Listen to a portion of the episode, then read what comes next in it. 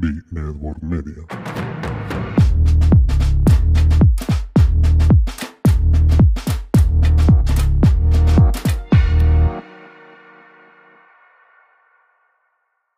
Hey, ¿qué onda? ¿Cómo están? Espero que se encuentren muy bien. Bienvenidos a otro episodio más de Uno más Dos. La verdad es que es un gusto y es un placer tener por fin a mi esposa después de un buen rato que tenía ya diciéndole que quería que grabara conmigo, pero hasta que por fin, por fin, por fin se me hizo. Eh, hoy vamos a hablar sobre un tema de nuestro matrimonio que la verdad tenía muchas ganas de, de grabarlo con ella, pero es muy penosa. Pero igual aquí la tengo conmigo. Hola, mi amor. Hola, Hasta que por fin te animaste. ya sé.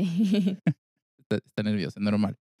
Bueno, vamos a hacer una serie de preguntas en el cual vamos a, mm, ¿cómo se puede decir? Pues tratar de responder o contarles más o menos cómo fue nuestro matrimonio o cómo fue, porque déjenme decirles que el día 29 de junio cumplimos siete años de casados. Entonces, ya tenemos ya muchos años y tenemos ya varias historias atrás de nosotros para poder contarles estas cosas. Así que ella va a ser la que va a contestar y yo voy a, a, a darle así como a hacer unas preguntas y ella va a ser la que va a contestar y de vez en cuando voy a intervenir yo en caso de que omita cosas, porque suele pasar que omite información. ¿Estás lista, mi amor? Sí, son muchos años, entonces puede que se me vaya algún detalle. Bueno, ahí está. La primera pregunta es, ¿cómo nos conocimos? Pues nos conocimos por MySpace. Él agregó a una amiga que teníamos en común y después me vio en la lista de amigos. Me agregó y lo acepté y empezamos a platicar por ahí por MySpace. Como un, un mes más o menos. Y luego ya de ahí subió de tono la relación de amistad. Y empezamos a hablar por, por Messenger, creo, porque no había Facebook todavía. Y, y ya empezamos a hablar mucho por Messenger, después por teléfono. Y así hasta que nos conocimos en persona. Ok, pero, eh, pero quiero que le cuentes a la gente por qué dijiste que subió de tono. O sea, ¿cómo fue realmente el proceso de estar hablando y de repente fue que subió de tono y como que sentiste algo por mí? Bueno, la verdad también creo que fue porque en MySpace estaba todo como muy público y hablábamos y todo se quedaba ahí. Y como que no podías hablar, no sé, más libremente. Y mejor decidí que habláramos por Messenger. Y aparte porque desde que te describiste, te describiste así como que, wow, soy un muchacho alto, Y hoy, modelo, 10 años después, ya valió gorro la toco, ilusión. pian, toco el piano, canto. Y dije, ah, no, pues escucha interesante. Pero yo nada más quería que fuéramos amigos porque acababa de salir de una relación y no quería saber nada de, de nada. Pero ¿cómo fue que caíste entonces? Pues ya te fui conociendo y dije, bueno, pues sí le voy a dar la oportunidad al muchacho. Pero lo chistoso de esto, los que ustedes no saben, es que eh, cuando ella terminó su relación estaba dolida y yo estaba con una relación que yo estaba muy clavado eh, con una muchacha que la verdad al fin de cuentas terminó bateándome bien gacho. Entonces, lo chistoso es que cuando por fin esta muchacha me hizo caso, eh, pues yo ya como que me estaba llevando mucho mejor con Rocío y teníamos, sobre todo, teníamos como que más relación con ella que realmente lo que era eh, con esta exnovia. Pero, de hecho, creo que estabas en La Paz, ¿verdad? Porque por los que no saben, ella eh, nació en Culiacán y creció en La Paz, Baja California Sur. Y ya eché raíz aquí en Mexicali. No, estaba en Mexicali cuando recién empezamos a hablar porque hablamos, bueno, nos conocimos en MySpace como en diciembre y...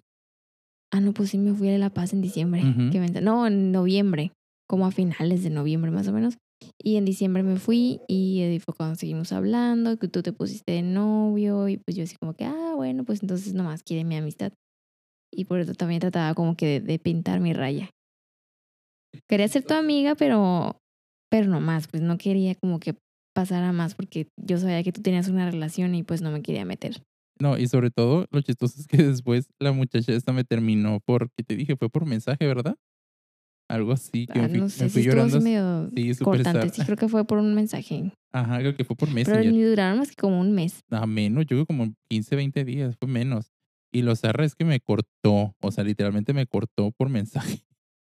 Y yo llorando fuera de su casa y jamás me abrió. Pero bueno, yo creo que al fin, ahora entiendo que a lo mejor fue un pretexto solamente para cortarme y anduvo conmigo como que por a ver qué pasaba, pero no sintió nada. Pero bueno, en fin, así pasó. A ver, amor, Dime, ¿qué mentira echábamos sobre cómo nos conocimos? Ay, esto no lo sabe mi familia. Eh, pues es que cuando lo, pues cuando te conocí en MySpace se me hizo como que raro. Dije, mis papás pues estaban en otra ciudad y me cuidaban mucho. Y como que yo les dijera, ah, es que estoy saliendo con un muchacho que conocí en internet. Pues obviamente no me van a dejar, ¿no? Si ahorita las cosas están feas, o sea, antes no estaban tanto, pues, pero Ujú, aún así teníamos que tener cuidado con eso. Entonces yo dije que lo había conocido en la universidad, que íbamos en la misma universidad pero en diferente carrera y, y pues así, pero pues no, no es cierto. O sea, lo- e- ella entró a estudiar arquitectura en la UVM, que es, eh, que- ¿cómo son las siglas? Es Universidad del Universidad Valle del de Valle de México. México. Ajá. Entró a esa universidad privada. Entonces, pues ahí realmente pues yo estaba estudiando. O sea, yo estaba en la UABC, ni siquiera era... Tú ni siquiera habías entrado a la universidad Ajá, todavía porque el señorito quedó hasta febrero. Ajá. Y cuando yo lo conocí, yo ya llevaba, ya llevaba un semestre, creo, en la VM. Ajá. Y, y ya como en agosto del siguiente año, que era cuando ya andábamos de novios, eh, ya fue cuando me cambié a la UABC y ya entró él y pues ya estábamos en la, en la misma universidad, entonces pues ya cuadraban como que las historias. ¿Y te acuerdas que la gente pensaba que tú estudiabas Derecho? Sí, creo que me la pasaba ahí. A mí me daba risa porque la todos mis compañeros o algunos pensaban que ella estudiaba Derecho, pero digo, me impresionaba que pensaran eso porque ella siempre cargaba su regla T. O sea, decía, ¿cómo puedes pensar que va aquí en Derecho cuando viene cargando material de arquitectura? La regla T venía bien cargada siempre, pero bien linda. Ella en sus horas libres venía y me echaba una vuelta en la facultad y estaba en contraesquina, entonces pues cruzaba todo el campus y ahí me iba a ver. Bien hermosa ella. Por eso está toda morena. No, estabas morena desde antes, ¿eh? Desde la Mm, UVM. Sí, pero en la- igual toda la caminata que me aventaba en la UABC. No, lo, lo que verdad es que estaba, yo creo que se blanqueó más cuando yo entré a la UABC, porque a mí se me hizo que caminaba un chorro, ya cuando después de que ella se cambió de la universidad privada a la universidad pues de- del estado, que es la, pues, la grande, la UABC, donde estábamos nosotros, eh, bueno, donde ya terminamos la carrera los dos, eh, ella caminaba un trayecto bien largo, como cuántos kilómetros eran, amor. No sé la verdad cuánto caminaba, o sea, no sé cuánto eran kilómetros, pero pues sí era bastante el tramo porque era como, para los que son de Mexicali, pues si ubican la VM, caminaba desde ahí hasta la Plaza Nuevo Mexicali más o Un menos. poquito más todavía, ¿no? Ajá, porque mi tía vive atrás de ahí, entonces pues era el trayecto que me aventaba en pleno verano. Y en la UABC también caminaba, pero no tanto. Era más corto el tramo y aparte pues ya usaba bloqueador y sombrilla de vez en cuando. O sea, lo chistoso es que la señorita hasta que me conoció se animó a cambiarse la UABC. O sea, ya lo tenía planeado, pero ya fue como se animó más.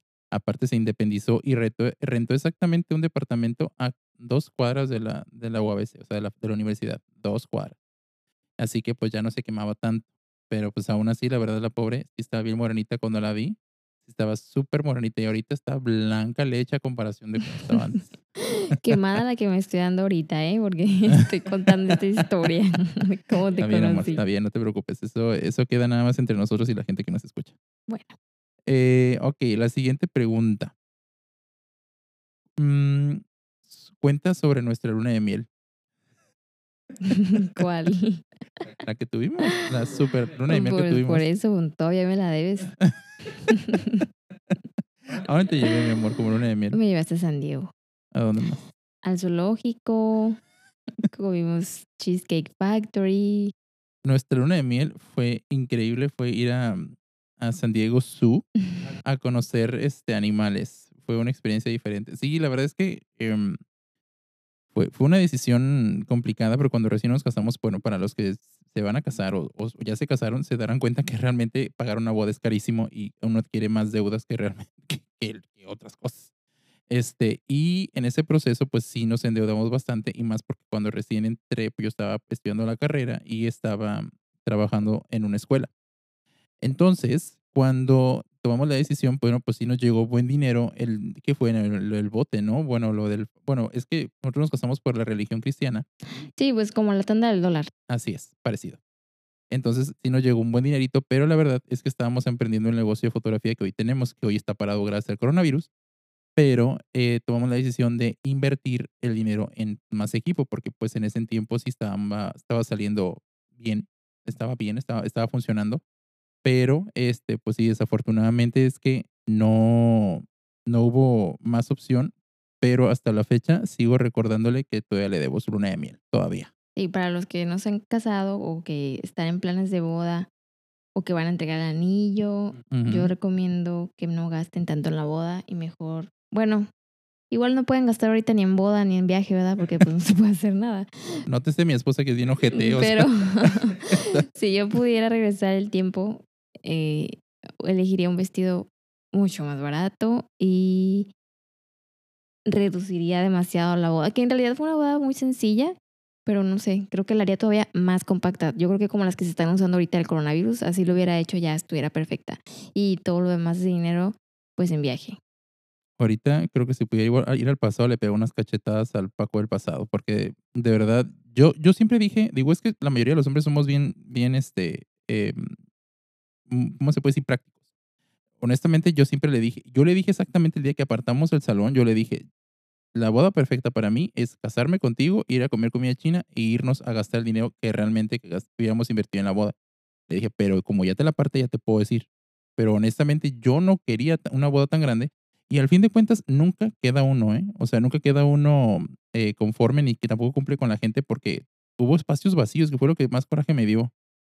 Y eso que te acuerdas que cómo reducimos la lista y cómo la, la extendimos, la reducimos y, o sea, fue horrible. Y luego para acabar el día de nuestra boda, eh, creo que los meseros se robaron todas las mesas de postres de los que quedó y se lo llevaron a su casa. Y ni siquiera la pudimos probar nosotros. Nada. Un, un consejo práctico también les damos que por favor cuando se vayan a casar agenden bien el tiempo con sus fotógrafos porque es horrible. Nos quedamos nosotros de las cinco horas, como tres horas fue fotos o dos horas y media y tardamos muchísimo. Y aparte en lo que saludas a la gente, no, definitivamente no. No es muy recomendable. Y ves, amor, yo te dije que, que hubiéramos gastado más barato para la boda, pero bueno, se lo diremos a nuestros hijos entonces para que no gasten tanto. Les voy a dar mi vestido a la novia de Carlos. Ay, amor, por favor, cuenta ese vestido. Quiero que cuentes ese vestido. Quiero que, o sea, ¿por qué? ¿Cuáles fueron tus palabras exactas de por qué elegiste ese vestido? Ay, pues porque era como el vestido de mis sueños, o sea, porque no, me no, ha no, gustado. no, no. Hab- Había dos veces, según me había dicho, había dos vestidos. Uno, me acuerdo tus palabras exactas. Uno está bonito, pero el segundo es como el vestido de mis sueños y es como que un vestido muy vistoso para las fotos. Fueron tus palabras exactas ese día. Yo dije, el que tú quieras, mi amor. Ah, pues no me acuerdo yo de eso.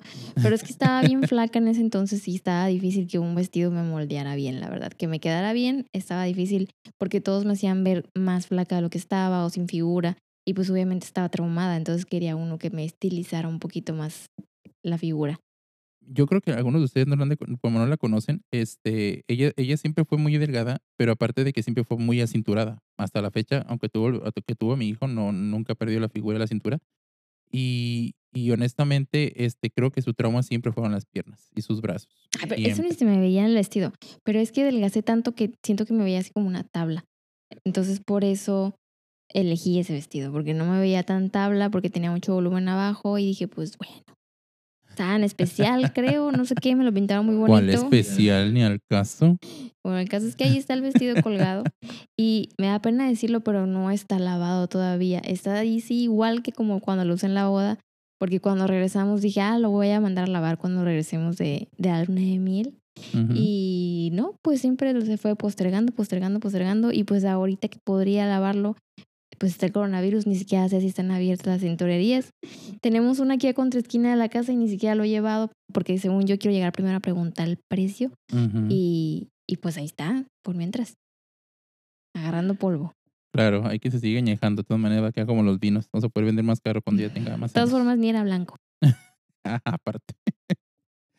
A ver, amor, quiero que también, otra pregunta, ¿cuántas casas en total, en cuántas casas en total vivimos? En, en siete, creo que te había dicho, ¿no? Ajá, Primero donde yo, donde yo rentaba estuvimos un mes y luego nos fuimos a la casa de tu mamá otro mes, pero porque tu mamá salió y le cuidamos la casa un mes. Después de ahí a otra por el Lagos del Sol. No, sí, Lagos del Sol.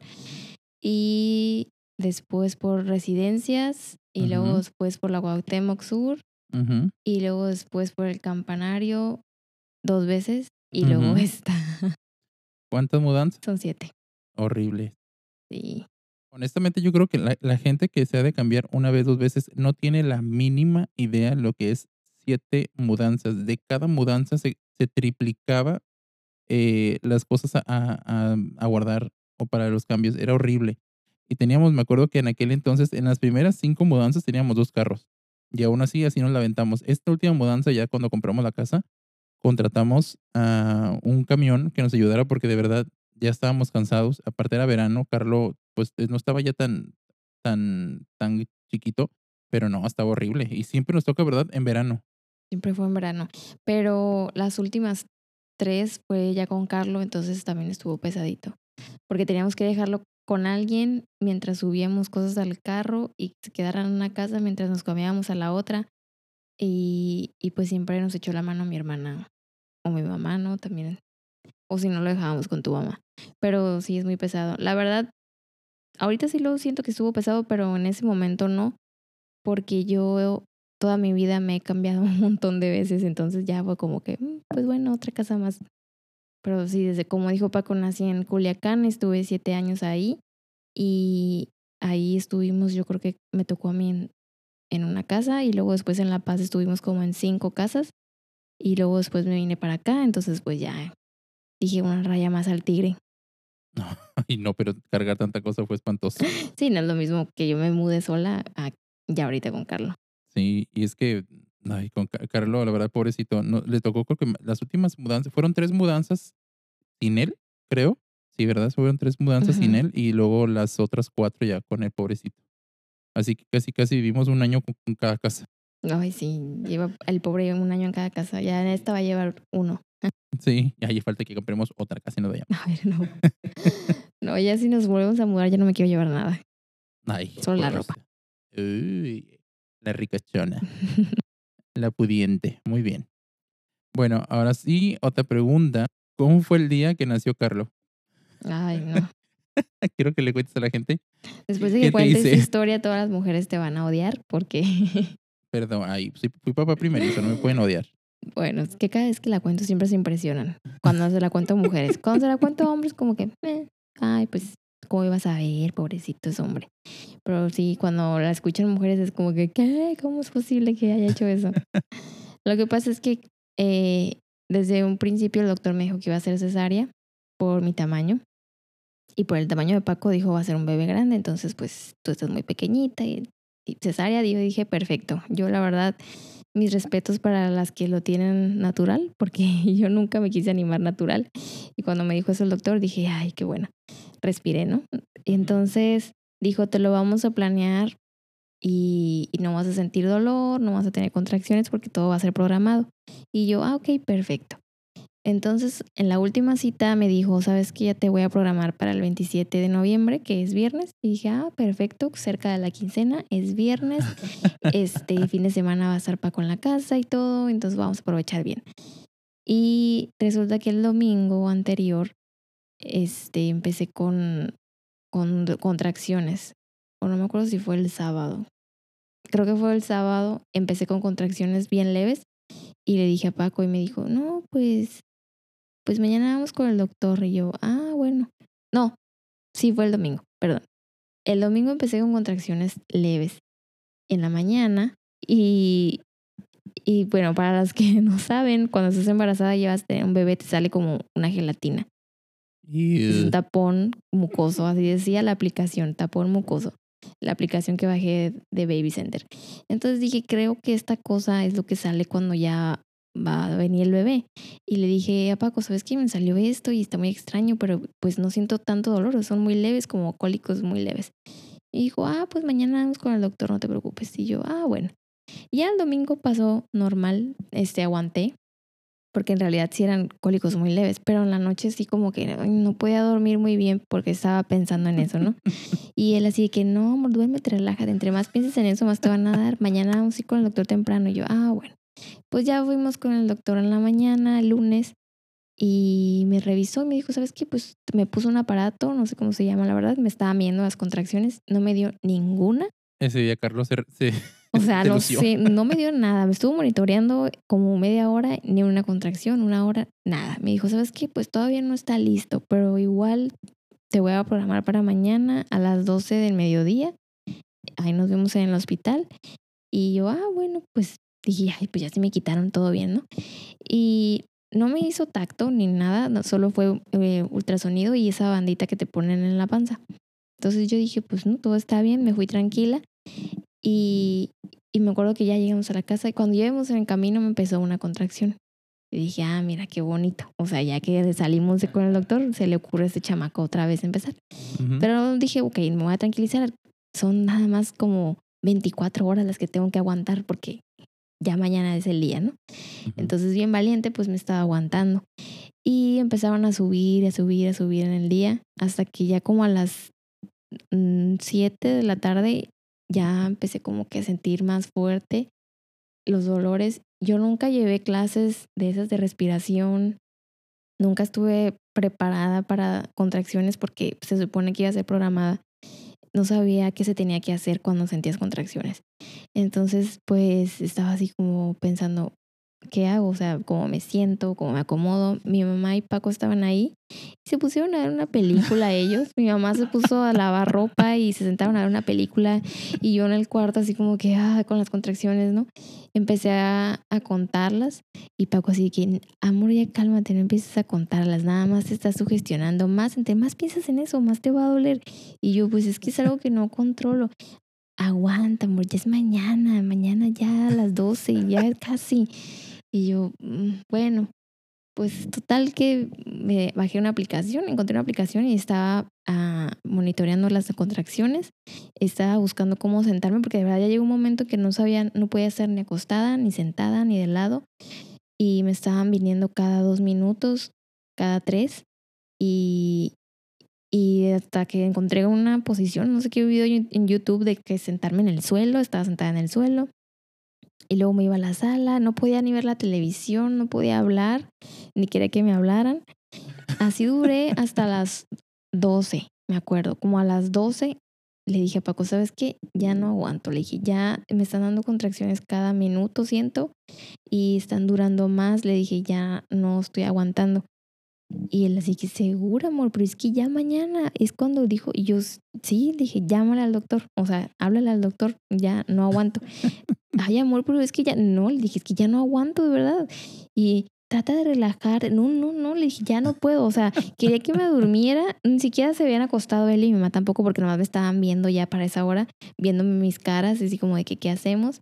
Y mi mamá sufriendo porque me veía sufriendo y así como que me imagino que tampoco decía nada porque haber dicho, pues bueno, ellos saben, ¿no? la Rocío sabe como hasta dónde aguanta. Y, y ya le dije, es que ya no aguanto. Entonces le, me dice, ah, bueno, pues márcale al doctor. O sea, le dije, no puedo ni hablar, márcale tú. Le dije, ah, como pude, dije, márcale tú. Yo no puedo hablar. Estoy muy, estoy ya, o sea, no estaba molesta ya. A ese punto estaba molesta. Entonces ya mi mamá se puso a recoger la ropita, yo ya tenía la maleta hecha, pero igual empezó a juntar más ropita, lo que había lavado pues lo metió al cuarto y todo. Y, ya Paco le habló al doctor, le dijo, ¿sabe qué? Es que, es que mi esposa ya tiene contracciones y dice que pues ya no aguanta. Ah, bueno, dijo, entonces ahorita nos vemos en el hospital. Ok, yo desde un principio le dije a Paco, ay, qué bueno que va a ser programada la cesárea, que no vamos a salir corriendo con mis contracciones, ay, qué a gusto, no vamos a sufrir nada de eso que se ve en las películas. Pues tómala que ahí va a las una, a la una de la mañana, una y media en la carretera, pues en la calle, este, que yo sentí como eterna, como carretera, eh, al hospital. Yo ya no podía que ya no quería que me hablaran, ya no podía hablar, sentía cada bache, cada tope, cada irregularidad en el pavimento, ¡ay no, horrible! De verdad, todavía recuerdo esos dolores. El caso es que yo no sé si ya iba dilatada, porque no me hicieron tacto ya, o sea, llegué y así que, ah, bueno, pásale para acá. Y ya cuando me vio la enfermera como que no podía caminar, dijo, ay, ¿traes contracciones? Y le dije que sí, pues ya me sacaron la silla de ruedas y todo, ¿no? Entonces ya yo siempre fui muy miedosa porque jamás me habían hospitalizado, pusieran el suero ni nada de eso.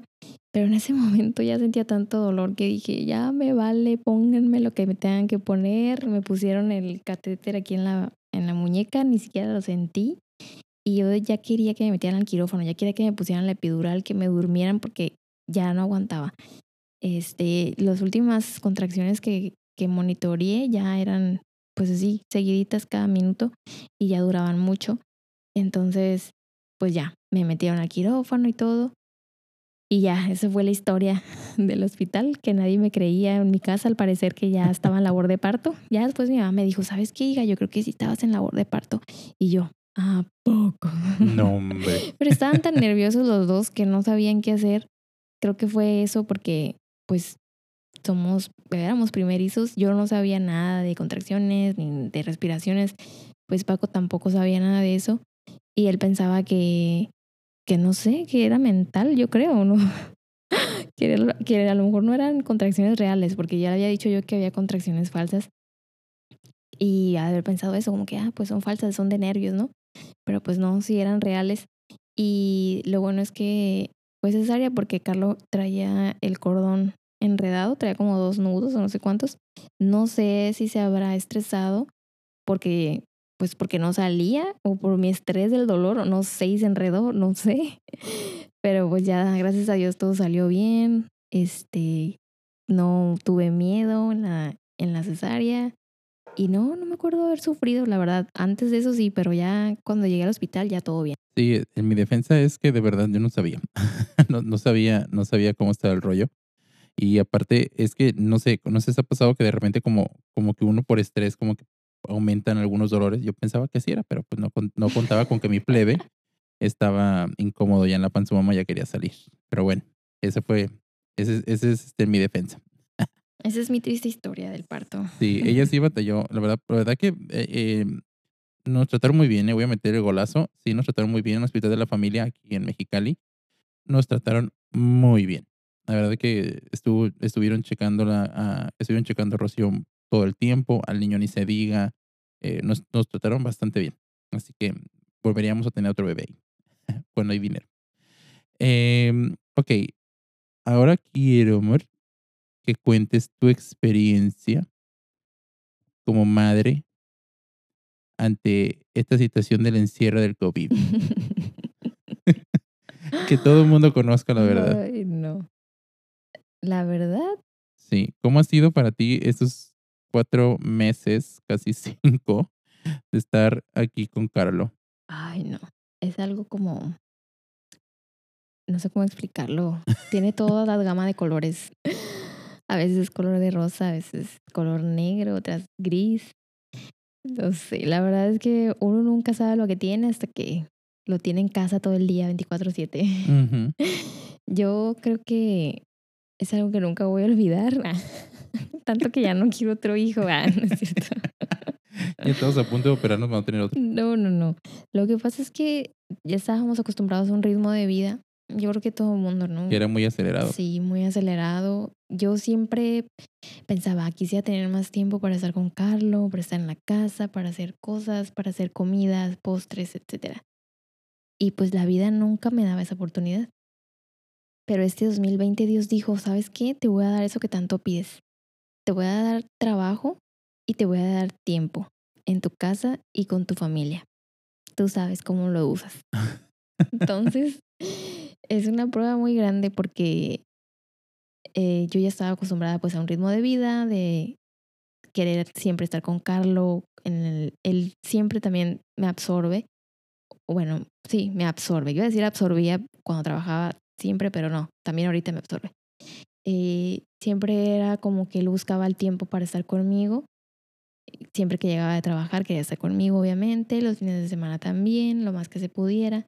Y ahora que me tiene aquí, digamos, 24/7, la mayoría del tiempo, eh, pues no sé, como que primero sí estábamos muy a gusto, puedo decirlo, que, ah, que chilo, este, disfruto Carlos, disfruto la, la, casa, la puedo limpiar cuando yo quiera, hacer comida cuando yo quiera, a, las horas, ¿no? Y ya de repente como que, bueno, ¿y esto para cuándo se va a acabar, no? Porque los hijos creo que, ay, no sé, es que ha cambiado tanto en estos meses, no sé si es porque lo he visto así más tiempo o por, porque así ha sido siempre, pero ahora me doy más cuenta porque estoy aquí, ¿no? Pero hay veces que quiero salir corriendo hay veces que quiero sacarlo de la casa y que corra allá afuera. Y otras en las que quiero tenerlo abrazado todo el tiempo, ¿no? Eh, pero pues lo que sí he aprendido es que tenemos que ser pacientes y contar hasta 10 las veces que sean necesarias. O sea, no sé. A veces creo que sí soy paciente y de repente como que también depende del humor que traiga, ¿no? Porque de repente si soy paciente, soy la mamá buena, paciente. Claro que no se crean las historias que ven en Instagram de mamás perfectas que tienen a sus hijos haciendo actividades, manualidades todo el tiempo, comidas con figuritas todo el tiempo, porque no es así. Hay días buenos y hay días malos. Hay días en los que sí puedo jugar con él, hay días en los que le digo, sabes que también soy este, ama de casa, soy esposa y, y, trabajo, entonces no me puedo dedicar todo el día 100% a ti, porque esa es otra. Creo que las mamás que trabajamos desde casa en esta cuarentena, este, envejecimos 10 años, porque es muy complicado tratar de llevar tu vida laboral en, de la oficina en casa, este, llevar tu vida de ama de casa, tu vida de mamá y tu vida de esposa, es demasiado demandante. Y ahora sí también que mis respetos para las mamás que no trabajan porque estar con un hijo todo el día de verdad es súper, súper cansado. Hay veces que no sé, digo, ¿cómo, dónde se apaga? O sea, él jamás está cansado, siempre tiene energía, siempre tiene algo que platicar, siempre tiene algún juego que inventar y uno como que no está siempre para seguirle el paso, me explico. A veces como que mm, sí tengo energía y otras veces como que, ay, no, calorita no. Y ni al baño nos deja ir. No, literal a veces quiere jugar conmigo y estoy acostada y le digo, pues aquí yo juego acostada y tú, y tú si quieres aquí a un lado de mí parado o hincado. Y él contento, o sea, él le vale. Y dice, ah, pues no importa cómo sea, pero mi mamá está jugando conmigo, ¿no? Y de repente como que ya me quedo dormida o algo y él puede seguir ahí jugando. Y, y pues sí, así me disfruta él. Y digo, pues qué bueno que me aproveche así también, que no se ponga los moños aunque también de repente este, saca como que su genio. Antes era como más independiente, bueno, sí es independiente, pero ahorita siento que está como muy mm, dramático, digamos, como que en algunas cosas no se quiere independizar, quiere retroceder un poco y si a veces le digo que no a algo, ya se pone así en drama de que llorando porque lo regañé ah, pero no fuera su papá porque entonces sí lo hace, ¿no? Pero conmigo es como que, no, mamá, me quiere convencer, es que, es que, es que, y le digo, es que no quiero que me convenzas, Carlos, y te digo, no es no, y quiere como que sacar esa parte blanda de mí siempre, y ya ves, llega al límite en el que ya, la verdad, sí le, le grito o lo regaño o le termino pegando. Con una tablita, obviamente. Nunca la pego con la mano ni enojada. Trato de pegarle así como que en modo neutro. Y por dentro así como que... Pero pues sí, hay que ser, hay que tener un equilibrio. Tampoco puedes ser una mamá súper blanda en esta cuarentena y, ah, que haga lo que quiera, al cabo es niño. Y, y llevarla así, porque pues en algún momento va a salir y te las va a cobrar ese comportamiento que no tuvo límites. Entonces, un niño que no tiene límites allá afuera es donde se nota. Sí, de hecho, cabe señalar que, haciendo un paréntesis de lo que dice ella, es que Carlo, por lo general, siempre creció conmigo eh, Rocío siempre tenido su trabajo desde que nació Carlo. Entonces, el horario que tiene siempre ha estado muy demandante. Afortunadamente, mi trabajo, entre comillas, ah, pudo ser compaginado como que de la manera en la cual ella pudo trabajar con calma y no estar tan, tan eh, preocupada en sí por Carlo porque yo podía estar en casa. Eh, cuando nos pegó fuerte fue, eh, creo que fue este año, ¿verdad? Donde me cambiaron de trabajo y tuve que volver a donde estaba. Y sí, completamente, Carlos, o sea, Carlos se estanteó hasta en el colegio. Fue tanto su, su su, ¿qué será? su pérdida de suelo, su, su descontrol, que nos afectó bastante a todos. O sea, porque yo tuve que volver a la tarde, eh, yo trabajaba la tarde, eh, Rocío en la mañana, y, y Carlos ya estaba muy acostumbrado a que yo pasaba por él a mediodía, como que ya estaban más sincronizados porque también le tocó su segundo año de preescolar en colegio, entonces todo se le acumuló aparte del cambio de casa y, y fue complicado como que podernos em, como que normalizar y ahora con la, con la pandemia esta, pues nos normalizamos de más. Eh, y como dice Rocío, nosotros tratamos muchas veces de que Carlo entienda. La diferencia es que conmigo es un niño y con su mamá es otro. Conmigo sí apega las reglas, a mí sí me deja hacer cosas, sí me deja hacer, sí me deja mis tiempos eh, y a veces no me deja dormir cuando está Rocío aquí. Es que es tan distinto y creo que muchas personas que nos van a escuchar van a entender que son cuando son papás, que cuando está mamá y papá es otro niño. Cuando está mamá solos con él, es, una, es uno. Y cuando está papá con él es otro. O sea, tiene un comportamiento do- donde son, son tres personas distintas. Y lo chistoso de todo es, que- es que Carlos es un niño que aparte de ser muy noble, muy cariñoso, muy apapachador, este, muy besucón y muy este, de jugar, pero tiene un carácter muy fuerte. Normalmente Carlos tiene un carácter muy impositivo, de repente quiere eh, medir, y eso lo hemos aprendido con el paso del tiempo, es que eh, nosotros como padres tenemos la obligación de aprender a hacer barrera cuando hay que hacerlo, y hay que aprender a, ca- a encaminar cuando hay que hacerlo. Y con Carlos aprendimos a la gacha, porque pues nadie, nadie nace sabiendo ese papá, eh, que hay que tener que ser fuertes. Normalmente como dice Rocío, no, no debemos permitir que los berrinches ni, ni tampoco las actitudes en el que quieren ellos como imponerse y permitirlo, porque al fin de cuentas ese comportamiento después nos va a traer, nos va a cobrar facturas y es ahí donde ya no vamos a poder tener alguna corrección. Entonces, pues sí, desafortunadamente eh, nadie nace sabiendo ese papá y aprendemos ahora sí que sobre la marcha y error. Así es. Pero sí soy una buena mamá, sí soy paciente, ¿no? Tampoco me vayan a ver como, como la mamá de Malcolm o algo así. Algo sí es, amor, di la verdad. soy una mezcla de varias Sí. mamás. No, la verdad es que puedo, puedo decir, este, sin miedo a equivocarme, que, que me casé con una persona que, que afortunadamente ella y yo nos, nos equilibramos muy bien. Este, no, siempre que ella da una orden eh, en casa, tra- trato de hacerla valer con Carlos. Es decir, ella siempre que se impone con Carlos, ella, eh, yo respeto su, su posición o su, o su castigo y de igual manera es de manera contraria. Ella siempre respeta lo que yo le digo. Ya, en ya en, lo, en, lo, en lo privado ya platicamos sobre, oye, si te pasaste, oye, este, sé blandito, no la hagas. ¿Por qué? Porque siempre si ustedes muestran eh, que no hay equipo entre ustedes, el niño se va a saber aprovechar de eso y se va a ir contra ustedes, con- contra los dos a la yugular.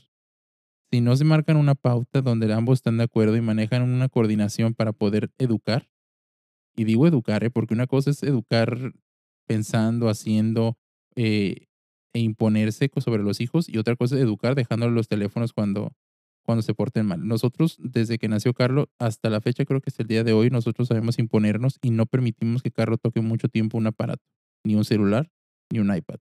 El iPad es por el colegio, pero hasta ahí hemos tratado de siempre mantenernos como herméticos ante eso para que no trate como de, de mm, como que de sentirse como siempre adicto.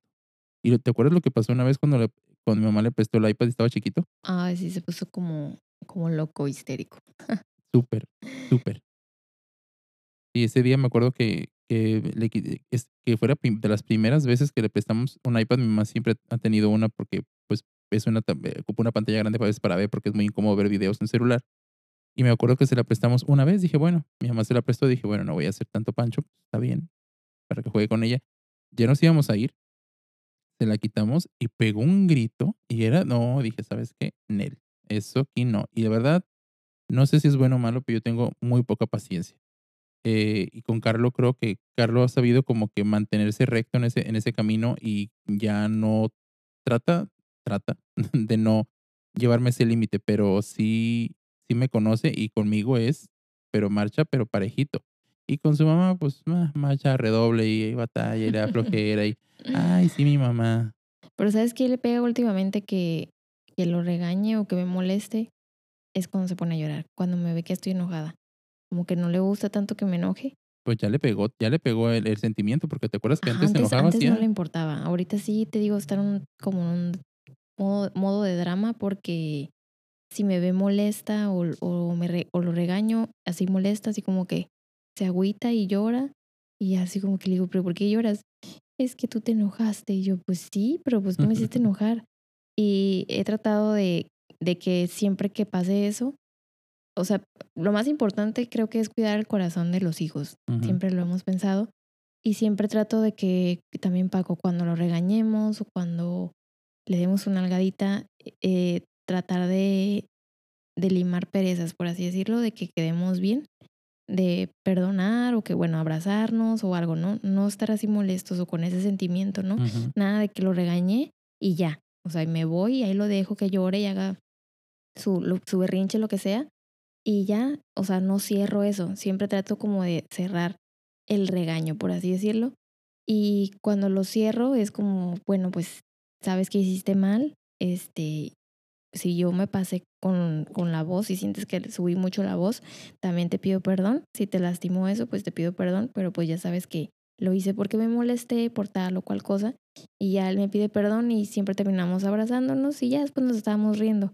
Pero siempre trato de eso de que, de que se cierre eso, que no quede así como abierta esa herida, digamos, porque, no sé, siento que se les va haciendo como una herida en el corazón y yo creo que eso los marca de que, ah, pues mi mamá nomás me regañaba y, y nomás me gritaba y ya. Y de repente era buena y de repente era mala, sino, y ya siento que no queda como un aprendizaje. Sí, de hecho, eh, algo que sí, eh, siempre platicamos y yo es que hay que cuidar el corazón de los hijos y hay que aprender que no somos perfectos y algo que como papás siempre creo que tenemos miedo a mostrar debilidad entre los hijos y no. Creo que el grave error con papá es siempre creer que somos una autoridad de más, o sea, una autoridad muy alta, cuando también tienen que entender que nos equivocamos y hay que pedir perdón. Entonces, con Carlos siempre tratamos de cuidar su corazón y de que entienda que si nos equivocamos o le hicimos sentir mal, nosotros pedimos perdón y que él entienda que somos personas también que nos equivocamos. Y de eso es muy distinto a que tú, a que tú te mantengas en tu postura, de una postura incorrecta, porque a veces estás haciendo algo mal y lo estás lastimando, eh, creo yo que siempre tenemos que tener conciencia de lo que estamos diciendo a nuestros hijos. Para que crezcan sanos y, sanos y con un corazón, eh, pues ahora sí que completitos y, sin heridas, hay que aprender a cuidarlos y sobre todo siempre eh, tratando de no pegar con la mano que lo acaricias, porque creo yo que lo complicado es que luego ya cuando quieres acariciarlo, él siempre se va a poner como en una postura defensiva pensando que le vas a pegar. Entonces, cuiden el corazón de sus hijos, eh, cuiden el corazón de su esposa y también de su esposo, porque todo este camino es un camino complicado. Y creo que nuestro, nada es fácil. ¿Tú creías que iba a ser así de difícil el matrimonio? No, pensé que iba a ser más. Ah, pensé que iba a ser más fácil. Grosera. No, la verdad sí pensé que iba a ser mucho más fácil. La maternidad, ni se digan, ah, pan comido, dije. Sí, creo yo que como antes de cerrar, a mí me gustaría que, dejarles un mensajito. Creo que ella va a dejarle uno y yo otro. Pero creo que es importante que como matrimonio siempre hablen las cosas. Nuestro problema al principio fue ese, que Rocío siempre se guardó muchas cosas y ella siempre como aguantó, aguantó, aguantó, aguantó. Y al fin de cuentas eso siempre tiene un punto de quiebre. Entonces, eh, hasta ahorita afortunadamente hemos aprendido a, a decir lo que nos molesta ahora ya parece este manguera, o si no, nada se le queda atorado, todo lo saca. Y eso es bueno, porque al fin de cuentas, el discutir y pelear, yo creo que em, está, dirían, sanitizado, diría Carlos, satanizado, porque eh, creo yo que, el discutir no está mal. De hecho, siempre hay una, hay una frase que me dice una persona que quiero mucho y que es, que es Noé y que pronto, pronto espero tenerlo aquí conmigo. Y honestamente es eso, que, que todos como, como matrimonio es importante siempre aprender a tener ese respeto, pero sobre todo eh, que no importa, no importa lo difícil que sea, siempre tienes que decir las cosas. Y, y él hay una frase que decía que para construir hay que destruir primero. Entonces, a veces hay cosas que no nos gustan y que muchas veces no, lo, no decimos las cosas o no hablamos las cosas porque tenemos miedo de que se haga más grande. Pero al fin de cuentas, queramos o no, maneras se hace grande porque tú tienes guardado eso en tu corazón y poca cosa va cayendo encima a otra y otra y jamás resuelve ese problema. Entonces, creo yo que como matrimonios hay que cuidar el corazón de la pareja, pero también hay que hablar. La comunicación es vital. ¿Quieres decir algo, mi amor? ¿Algo que, algo que hayas aprendido tú en el matrimonio como maternidad? Pues sí, ya lo dijiste, iba a decir eso de la, de la comunicación y pues la frase que ya está bien quemada, yo creo que mucha gente dice, que no se vayan a dormir enojados. Así es.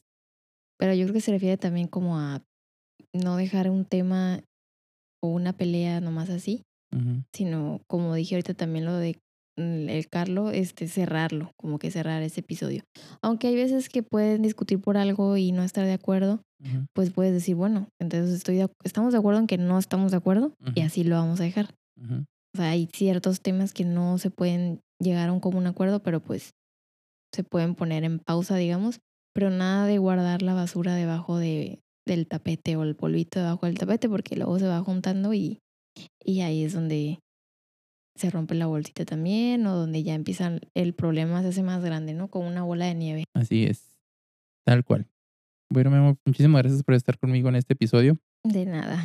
Así que ya cumplió porque había- le había ganado, no me acuerdo qué apuesta o qué reto. Y, Tampoco me acuerdo. pero le gané. Y le dije que quería que grabara conmigo y hasta que por fin se me hizo después de como dos meses. Pero aquí la tuve conmigo. Sabes que te amo mucho y muchas gracias por estar aquí. Gracias, de nada. Y yo también te amo mucho. Y pues no había venido porque pues no me habías invitado. O sea, me dijiste que me invitaste, me dijiste que estuviera aquí y dije, ah, bueno, pero ya nunca me dijo fecha ni nada. Hasta ahorita. Sí, es que ahorita la vi como ya con más despejada y como mañana voy a trabajar, pues bueno, dije, la voy a aprovechar hoy para, para que... Y, y ahorita no saben ustedes, pero estábamos grabando y llegó mi hijo todo dormido, así que tuvimos que cortar un poco la, la grabación, nos sacó de onda. Es un ámbulo de repente. Sí, hijo con los ojos abiertos, pensábamos que estaba despierto, pero no, estaba dormido. Bueno, pues muchísimas gracias. Espero que estén muy bien. Espero que tengan un excelente día, tarde o noche. Gracias por escuchar Uno más dos. Ya saben que las redes sociales eh, es Uno más dos MX en Facebook, Twitter e Instagram así como también está en Paco Barragán MX, en, también en Facebook, Twitter e Instagram, y también tengo la página de internet que es pacobarragán.com, donde subo todo eh, lo que es este mm, lo que es motivación personal, lo, que tenga que ver con em, emprendimiento. Estamos a sus órdenes y muchas gracias. Nos vemos. Adiós, mi amor. Bye.